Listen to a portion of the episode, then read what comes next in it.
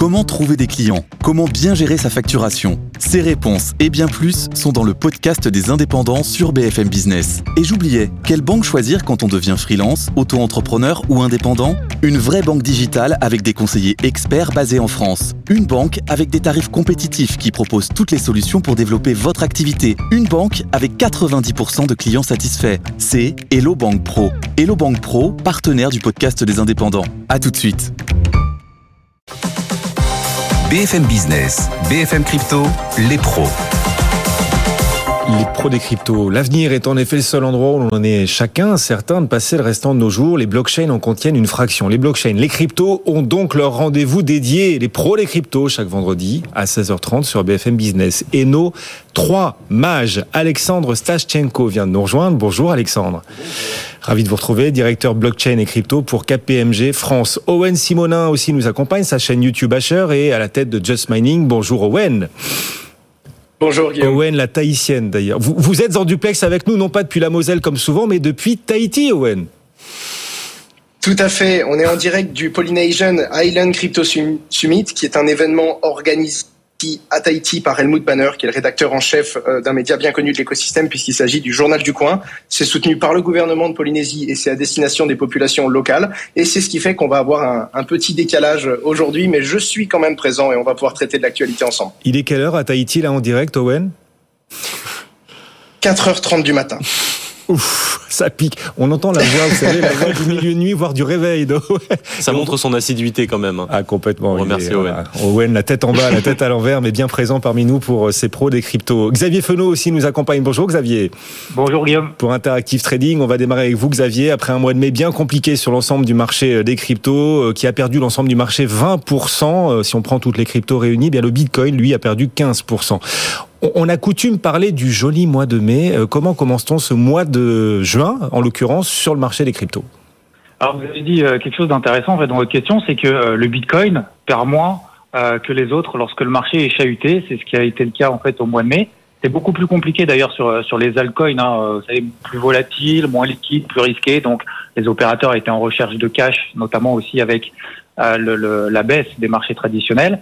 Et il y avait mieux en fait que le Bitcoin jusqu'à il y a quelques semaines, c'était euh, l'Ether, l'Ethereum qui surperformait le Bitcoin, qui était plus résistant. Il était encore à une trentaine de pourcents au-dessus de ses plus bas de l'été dernier, alors que le Bitcoin, lui, il y est déjà euh, depuis un moment sur ses plus bas de, de l'été dernier. Aujourd'hui, c'est plus le cas. Alors probablement lié au retard, attente de la mise à jour de, de la blockchain euh, Ethereum, qui est peut-être aussi perçue comme une incertitude, et dans un contexte déjà un peu troublé, rajouter un petit peu d'incertitude, ça aide pas forcément.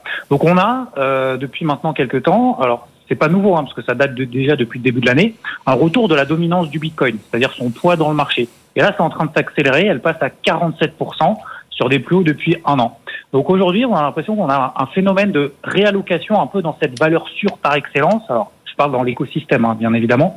Euh, et c'est pour ça que pour le mois de juin, pour retrouver de la constance dans les phases de rebond comme celle qu'on a connue le lundi, lorsque les marchés américains étaient fermés, on avait eu des rebonds de l'ordre de 10, 20, 30% sur certaines cryptos, et euh, il y en aura encore demain, d'ailleurs, des rebonds de cette ampleur. Il faudra trois choses. Déjà, que le marché traditionnel tienne, vu que les cryptos sont plutôt corrélés au marché traditionnel, qu'on préserve les gros supports techniques qu'on connaît sur les majeurs, 28, 30 000 dollars sur Bitcoin, 1700 dollars sur l'Ether, et troisième chose, que le Bitcoin arrive à retrouver une tendance haussière à court terme parce que ça permettrait de retrouver une psychologie positive sur l'ensemble du marché, donc qui s'installe au-dessus des 33 34 000 dollars pour que derrière on ait les altcoins justement qui soient de nouveau privilégiés, un peu comme des alternatives à une meilleure performance. Donc pour le moment, début du mois de juin, on commence timidement encore dans la, dans la lignée finalement de la fin du mois de mai. Et dans cette période-là où le marché est neutralisé depuis deux semaines, Xavier, est-ce qu'il y a un moyen de traverser les choses au mieux ou est-ce que les investisseurs doivent juste patienter, attendre que l'orage passe? Alors comme je disais, c'est vrai que lundi on a eu quand même un gros rebond. Bon, ça sert à rien déjà de regarder son portefeuille passivement en subissant les, sauts d'humeur du marché. On a des fortes hausses. Ensuite, euh, derrière tout est en train de retomber. Après le rebond qu'on a eu lundi, bah, le marché est revenu finalement à son point de départ, tout a retracé. Donc attention quand même à toute prise de décision émotive, que ce soit à l'achat ou à la vente. Euh, D'ailleurs, hein, peu importe la direction qu'on prend. Donc dans cette période neutre, toujours plutôt anxiogène quand même. On en avait déjà parlé ici. On a le stacking, donc immobiliser ces cryptos contre un taux d'intérêt. Euh, le DCA, dollar cost average, c'est-à-dire on se fiche finalement de la volatilité. Si on pense que c'est un marché d'avenir, on investit régulièrement, ce qu'on est prêt à risquer dans une stratégie plutôt à long terme, que le Bitcoin soit à 3 000, 15 000, 60 000 ou 28 000 dollars, 29 000 dollars 500 comme actuellement, bah, finalement on lisse un petit peu son prix d'entrée de, manière régulière pour avoir un prix de revient unitaire finalement qui est un peu étendu dans la durée. Ou alors on a la partie, alors je suis pas là pour inciter non plus à faire du trading à court terme, hein, loin de là, mais travailler finalement une poche active de son portefeuille, une partie de son portefeuille, parce que ça permet finalement de prendre des automatismes de suivi en posant des alertes sur le marché, sur ces plateformes, en cherchant là où il y a de l'activité. Par exemple, ces derniers jours, on a Waze qui a pris 150% en quelques jours et qui tient d'ailleurs encore très bien aujourd'hui. Donc, euh, quand on est régulier comme ça dans cette recherche de flux finalement technique, sans, sans forcément chercher à tirer dans tous les sens, hein, bien évidemment, mais pour avoir des automatismes, justement, lorsque le marché ira mieux. En fait, ça évite de souffrir en étant passif et surtout d'être prêt lorsque ça repartira. Donc, dans les périodes calmes, je pense qu'on peut prendre le temps justement de découvrir certaines cryptos. On aura encore des rebonds de l'ordre de 20, 30, 40% comme on a connu encore lundi. Encore une fois, c'est pas une incitation à trader à court terme, mais mm. c'est une façon peut-être d'être un petit peu plus productif et constructif. Alors avec modération, le temps voilà, comme vous l'avez dit, que l'orage passe, parce qu'on va avoir encore des gros rebonds comme lundi. La question, c'est est-ce qu'on veut en profiter ou pas? Et en investissant que l'argent qu'on est prêt à perdre, ça on le répète à chaque fois sur euh, BFM Business. Merci beaucoup Xavier Fenot, Interactive Trading, régulièrement à nos côtés. Nos pros des cryptos nous accompagnent jusqu'à 17h. On est entre humains, messieurs, profitons-en parce que sur Internet, c'est peut-être la fin de l'ère où les humains avaient la main. Elon Musk mène une guerre contre les bots sur Twitter, mais les bots sont également présents dans l'univers crypto. Les bots les plus répandus ceux qui probablement euh, joueront l'arbitrage entre différents exchanges, centralisés et décentralisés, ces bots donc euh, amenés à continuer de monter en puissance, il faut nous les présenter. Quel est leur rôle, Owen, à ces bots qui occupent l'univers crypto et notamment ceux qui joueront l'arbitrage entre euh, exchanges centralisés et décentralisés qui sont particulièrement manifestement amenés à monter en puissance? Alors, ce qu'il faut comprendre là-dedans, c'est qu'on va en fait euh, mettre, c'est ce qu'on va mettre derrière le mot bot. En l'occurrence, Elon Musk, par exemple, derrière bot, il entend des faux utilisateurs, des faux comptes qui viendraient d'évaluer la valeur de Twitter qu'il a voulu acheter euh, récemment. En l'occurrence, dans le monde de euh, l'arbitrage, ce qu'on va appeler un bot de trading ou un bot de market making, ça va simplement être une automatisation par logiciel ou par informatique d'une action l'arbitrage est très important dans le monde de la crypto-monnaie. Comme vous le savez, c'est un marché qui euh, fonctionne 24 heures sur 24, 7 jours sur 7, partout dans le monde. Et naturellement, il y a des gaps entre les différents prix des crypto-monnaies. On peut retrouver parfois un bitcoin avec un prix légèrement différent en France, au Japon ou aux États-Unis, par exemple. Il est très important que des utilisateurs et également des professionnels viennent jouer de, de cet arbitrage, c'est-à-dire acheter le bitcoin sur la plateforme où il est un petit peu moins cher pour le revendre instantanément sur la plateforme où il est un petit peu plus cher. En faisant ça, ils vont baisser le prix euh, sur la plateforme où il est plus cher et augmenter le prix sur la, la plateforme où il est moins, afin d'égaliser la valeur des deux actifs sur la même plateforme. Et c'est ce qui permet d'avoir un prix du Bitcoin et évidemment d'autres crypto-monnaies de façon harmonisée à peu près partout sur le globe ces bots qui réalisent des, arbitrages, d'autres euh, vont s'occuper plutôt du, market making euh, sur bah, sur les marchés, comme leur nom l'indique. Le market making, ça sert à quoi? Comment ces boss là interviennent-ils et sont-ils amenés à, l'avenir à, participer au marché crypto, Alexandre? Bah, Rien de plus sorcier que sur les marchés traditionnels. Euh, en fin de compte, euh, il y a, le market making existe déjà sur les marchés traditionnels. Le but, c'est de donner de la liquidité et de la profondeur au marché. Euh, c'est pour faire en sorte que si un professionnel arrive et qu'il veut vendre pour 100 000 euros, pour 200 000 euros, pour plus, euh, il soit pas obligé de taper dans le prix et de se retrouver avec un prix moyen unitaire qui va augmenter ou baisser au milieu de sa transaction parce qu'il n'y a pas assez de profondeur de marché pour aller avoir un prix intéressant. Que le market maker fait en règle générale, c'est que justement, il va essayer de, de, donner de la profondeur de marché, mais il va être rémunéré pour ça. Euh, donc soit par la plateforme, il y a des plateformes qui peuvent rémunérer euh, le market making ou les attirer avec des programmes de subvention, soit parce qu'il va jouer du marché. Justement, il va créer lui-même des formes d'arbitrage au sein de la même plateforme en achetant à un prix convenu avec l'acheteur et en le revendant sur le sur le marché à un prix où lui lui il n'a on va dire il a une relation au temps qui est différente. Il n'a pas envie de le vendre tout de suite maintenant comme forcément celui qui arrive sur le marché. Il peut l'étaler sur 10 euh, jours, sur 15 jours, sur plus longtemps que ça. Donc les bots de, cette nature-là, bah, ils vont arriver parce que comme toute chose qui peut être euh, automatisable, plus c'est automatisé, plus c'est rapide, plus c'est efficace. Euh, et donc l'efficience du marché gagne aussi avec ces bots-là puisqu'on est capable de venir et de, profiter d'un marché qui est plus gros. Euh, la relation de causalité, elle va être dans les deux sens, c'est-à-dire que plus le marché est professionnel, plus il y a besoin de ces de ces bots d'arbitre pardon, de market making. Mais en même temps, c'est aussi dans le sens inverse. Plus il y a de ces bots qui permettent d'avoir un marché efficace, plus le marché se professionnalise. Oui, et voilà comment les choses prennent. Hein. C'est une mayonnaise en quelque sorte. Bon, ben voilà, cet univers euh, des bots, les dessous du marché euh, crypto, c'est important. Hein. C'est un rendez-vous pédagogique euh, que ce rendez-vous des pros des cryptos chaque vendredi aux alentours de, de 16h30. On essaie de vous apporter un coup d'avance sur l'avenir. Un avenir qui parfois néanmoins avance à reculons. On a vu la chute des cours des cryptos ces dernières semaines. Et d'après Glassnode, la semaine dernière, Owen, le nombre d'adresses en perte sur la blockchain Ethereum a touché un record de deux ans. Une fois qu'on a dit ça, quelles leçons est-ce qu'il faut en tirer? Alors, je me rends compte que je commence souvent par alors. Ce qu'il faut vraiment voir là-dedans, c'est que déjà, on n'avait jamais eu autant d'utilisateurs dans le monde des crypto-monnaies depuis les deux dernières années c'est-à-dire depuis la hausse des crypto-monnaies en général, à chaque fois qu'il y a une hausse, il y a un changement d'échelle, un changement d'ampleur. On l'a vu sur les crypto-monnaies, il n'y a jamais eu autant d'utilisateurs dans le monde des crypto-monnaies. Et naturellement, avoir une baisse violente comme on en a connu cette fois-ci, mais comme on en a connu il y a quatre ans auparavant et il y a huit ans auparavant, fait que naturellement, c'est la plus grosse baisse qui a affecté le plus grand nombre d'utilisateurs puisqu'il n'y en avait jamais autant eu. Il n'y avait jamais eu autant d'adresses actives dans la finance décentralisée et sur les, les différents réseaux. En l'occurrence, on parle de la blockchain Ether. Ce qu'il faut comprendre, c'est que ce ne sont pas des pertes sur la crypto-monnaie Ether. Ether est une blockchain, enfin, Ethereum est une blockchain d'infrastructure sur laquelle circulent des Ethers, mais également tout plein d'autres crypto-monnaies qui, elles, sont simplement basées sur la blockchain et sur l'infrastructure Ethereum. En l'occurrence, ces monnaies sont beaucoup plus volatiles. Qu'est-ce que ça nous apprend? Eh bien, ça nous apprend, et c'est un constat assez simple, que même dans le monde de la crypto-monnaie, comme c'est un monde qui aujourd'hui est fait en grande majorité de spéculateurs et de personnes qui viennent chercher des rendements à court terme, on se retrouve naturellement avec des comportements qui ressemblent à ceux de la finance traditionnelle. C'est-à-dire que même dans les crypto-monnaies, qui sont très volatiles, on a des assets qui le sont beaucoup plus que d'autres, notamment des petites crypto-monnaies qui sont bien plus volatiles que l'Ether ou encore que le Bitcoin. Naturellement, un investisseur crypto, quand il va être dans une période de baisse, il va venir liquider les lignes les plus volatiles de son portefeuille, les plus petits assets, et essayer de se recentrer sur des plus grosses cryptos comme Ether ou comme Bitcoin. Naturellement, en tout cas, il n'est pas vraiment surprenant de constater que sur l'un des plus grands nombres d'adresses du réseau, les derniers mois, avec la baisse fulgurante de l'Ether et du marché global des crypto-monnaies, ont affecté négativement un grand nombre de portefeuilles. En effet, et puis on voit encore des actualités euh, difficiles sur euh, sur ce segment, notamment hey, cette semaine, ça ne vous a pas échappé. Hein. Vous avez envie d'en parler, euh, Alexandre. Il a envie d'en parler, de détailler, d'analyser, de faire parler des difficultés de Solana. Alexandre, le chirurgien, va nous décortiquer ces difficultés de Solana, qui a encore connu un énorme bug cette semaine, un arrêt, le huitième déjà pour cette blockchain, huitième arrêt, mais arrêt veut pas forcément dire coup d'arrêt définitif. Non, mais alors, il y a un sujet Solana, mais en réalité, il est, il est anecdotique. Euh, le, le sujet plus intéressant, c'est de prendre un peu de recul.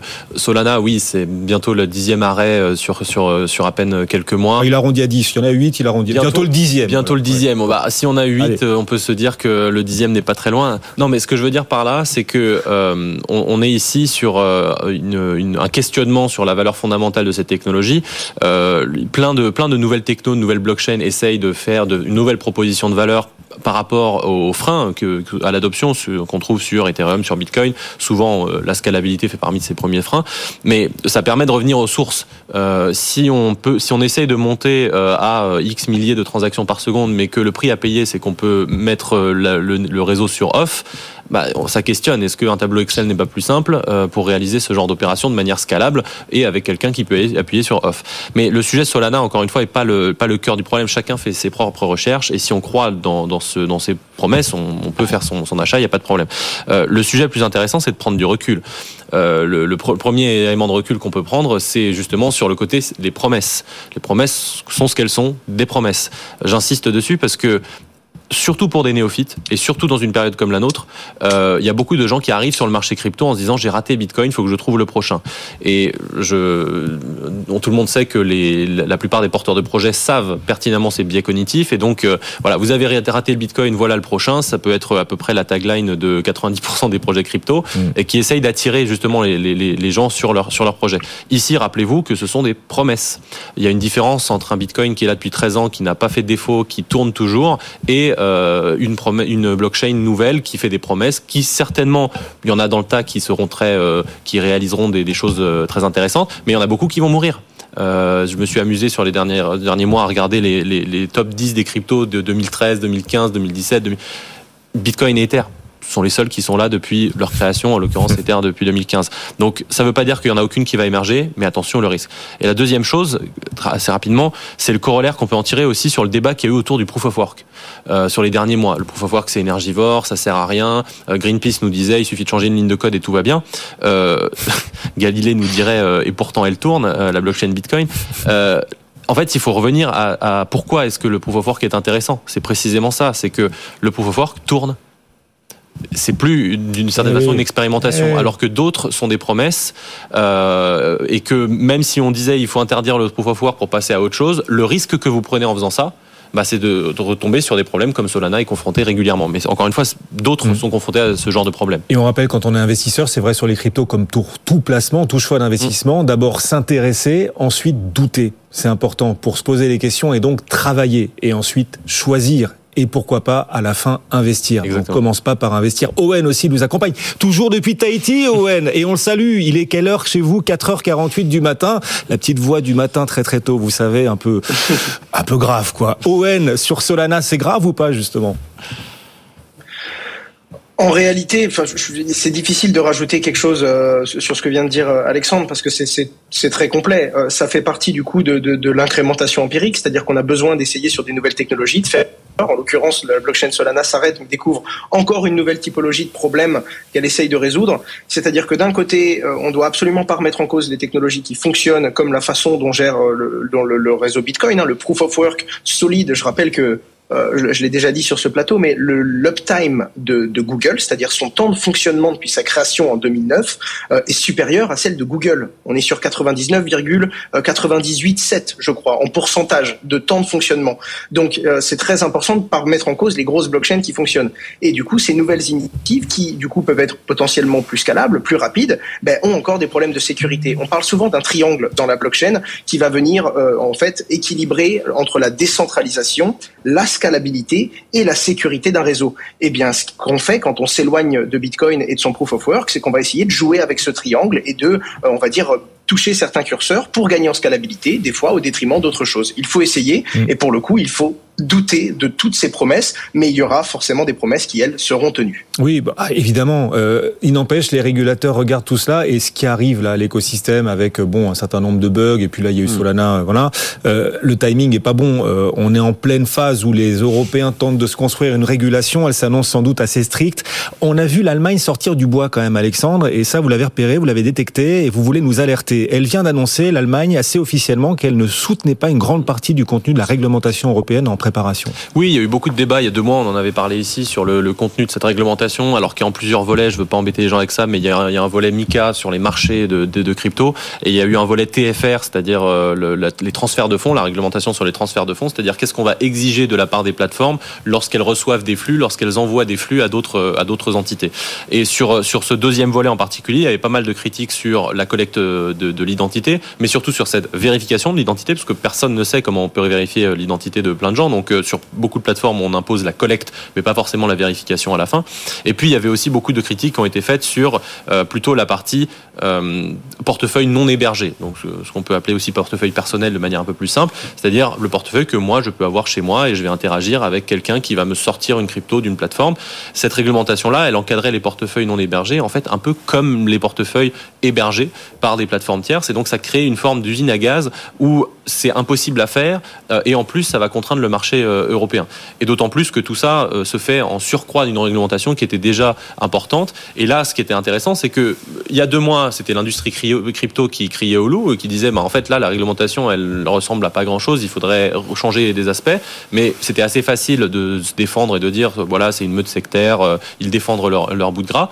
Et là, on a l'Allemagne où il y a un député allemand qui s'appelle Frank Schaeffer qui a demandé au secrétaire d'État aux Finances, Florian Tonka, qu'est-ce qu'on pense de ça en tant qu'Allemand? Et le, le, secrétaire d'État a répondu dans un courrier euh, officiel, bah euh, franchement, on n'en pense pas que du bien en réalité. Et donc sur cet aspect vérification d'identité, euh, collecte des informations mmh. sur les portefeuilles non hébergés, etc., etc. Eh bien l'Allemagne est très critique et a une position qui consiste à dire, bah c'est pas normal que l'Europe applique quelque chose qui soit supérieur sur la crypto industrie naissante que ce qu'elle applique au secteur bancaire, par exemple, et c'est pas normal qu'on on soit mieux disant, c'est-à-dire que le GAFI qui est le groupe d'action financière qui fait des, recommandations de réglementation, recommande quelque chose, l'Europe dit c'est pas assez, moi je veux plus. Donc on va être les seuls sur Terre à faire ça. Et donc l'Allemagne aussi s'indigne là-dessus et dit c'est pas normal qu'on soit les mieux disants. Et l'Allemagne s'indigne davantage que la France, par exemple? La France est plus tiède euh, là-dessus. Bah, la France, son objectif principal, c'est de profiter de la présidence de l'UE pour essayer de faire passer ça avant la fin de la présidence de l'UE. Mais on n'a pas de position officielle euh, mm. française là-dessus. Pour l'instant, c'est un sujet très euh, européano-européen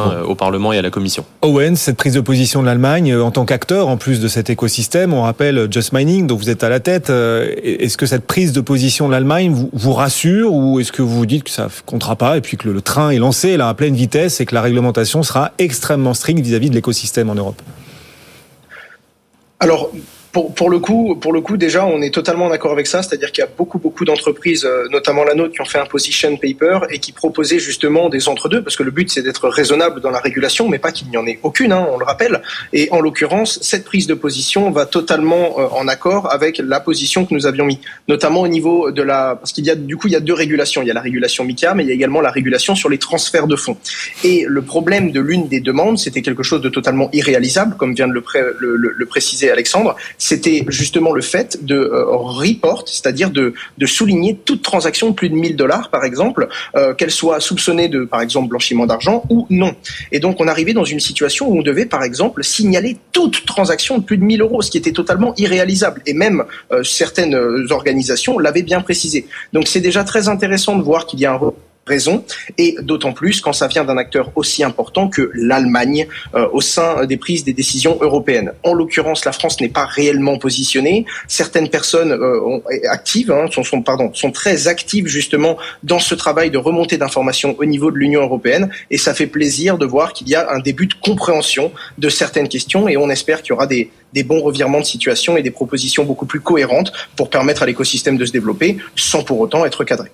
Bon, en attendant, il se construit quand même cet écosystème. Euh, on voit des convulsions, des innovations, des combats aussi s'amplifier jour après jour dans l'univers crypto. Le combat du moment, FTX, la plateforme centralisée d'échange, vient de dépasser le volume d'échange de Coinbase, le géant américain. Et donc FTX devient la deuxième plus grande plateforme sur le marché après Binance, la hiérarchie rebattue.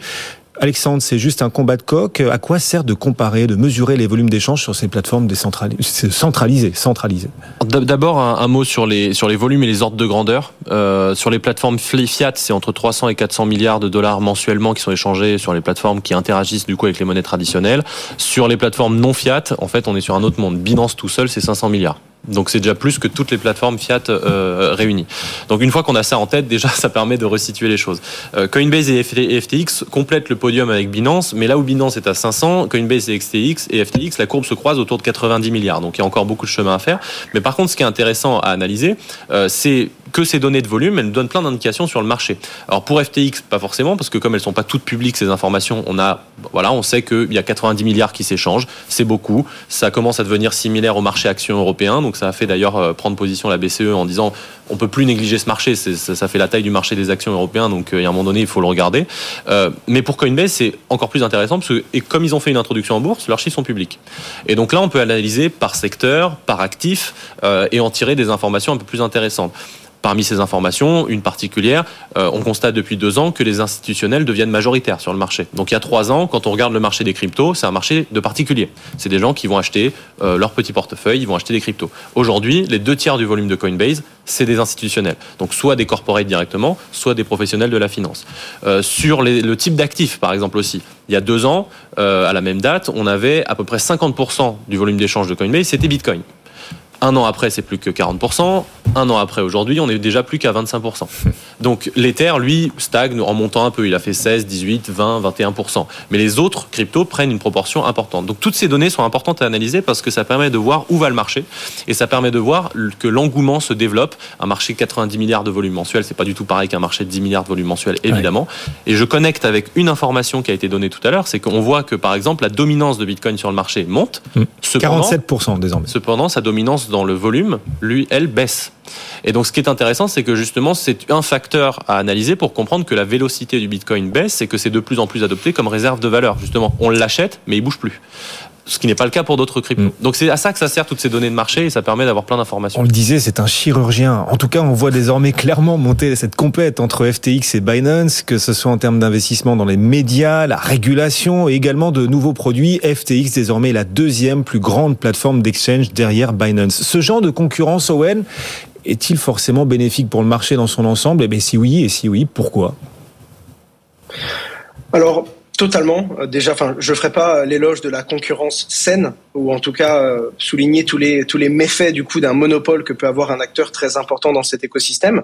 Mais le fait qu'il y ait du coup une multitude d'acteurs euh, qui sont justement de, de, gros acteurs et qui proposent des services plus ou moins similaires, c'est quelque chose de relativement intéressant parce que premièrement, ça va pousser tous les acteurs à essayer d'innover, créer des nouvelles solutions, anticiper les besoins des utilisateurs et donc pour se différencier et pour rester sur ce podium, essayer de proposer des nouvelles, des nouveaux services, ce qui est très intéressant et qui vient innover et construire l'écosystème euh, qu'on partage aujourd'hui.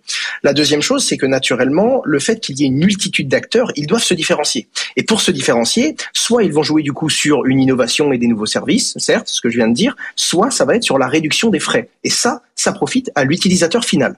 Et ça, du coup, ça profite naturellement à tout l'écosystème et à tous ces tous ces investisseurs. Le, truc qui est intéressant à étudier là-dedans, c'est de se rendre compte que au début, on était vraiment donc, comme on pourrait dire, dans un océan bleu où il y avait pas beaucoup de concurrence, pas beaucoup d'acteurs. Il suffisait d'être correct et de proposer un service qui permettait de subvenir aux besoins de l'utilisateur et on avait sa place. Aujourd'hui, on commence à avoir une vraie concurrence rude, que ce soit à quel exchange va se réguler le mieux et le plus rapidement, à quel exchange va proposer le plus grand nombre de services tout en restant dans ce cadre, à quel exchange va proposer les meilleurs frais pour les utilisateurs, etc., etc. Et, c'est du coup relativement intéressant pour l'utilisateur final et ça apporte du coup euh, une complémentarité sur tout ce que l'on peut faire dans l'écosystème de la blockchain et des crypto-monnaies cette bataille entre les plateformes Owen Simonin qui parlait pas très fort d'ailleurs Owen. Il y a des gens qui dorment peut-être autour de vous. Je ne sais pas. C'est ça Owen hein. Les gens dorment. Pas du tout, c'est vrai que je n'hurle pas. C'est un peu compliqué d'hurler à cette heure-là mais j'aurais pu. Je m'en excuse. Parce qu'il est 5 heures du matin Owen nous répondait depuis Tahiti en direct depuis le paradis. Owen Simonin, Asher, sa chaîne YouTube bien sûr et sa société Just Mining. Merci beaucoup Owen de vous être levé si tôt pour tenir la promesse des pros des cryptos comme chaque vendredi. Merci beaucoup. Merci Alexandre d'être passé nous voir en plateau également. Alexandre Stachenko, directeur blockchain et crypto de KPMG France et Xavier Fenot qui nous accompagnait pour euh, Interactive Trading, les pros des cryptos chaque vendredi sur BFM Business. Dans un instant, retour au marché traditionnel et à la bourse. On va aller tirer des enseignements de cette série alors que le rapport sur l'emploi américain est meilleur qu'attendu. Ça retend les taux obligataires. Le 10 ans américain revient frapper, euh, j'allais dire forcer la porte des 3%. Non, il vient frapper à la porte des 3%. On est à 2,95 sur le 10 ans américain qui se tend après le rapport sur l'emploi meilleur qu'attendu. Et cette hausse des taux obligataires ben, plombe un peu Wall Street. On a des indices US dans le rouge et des indices européens aussi désormais en baisse. On va en reparler juste après la pause. On se retrouve dans moins de deux minutes. À tout de suite. BFM Bourse, vos placements, nos conseils sur BFM Business.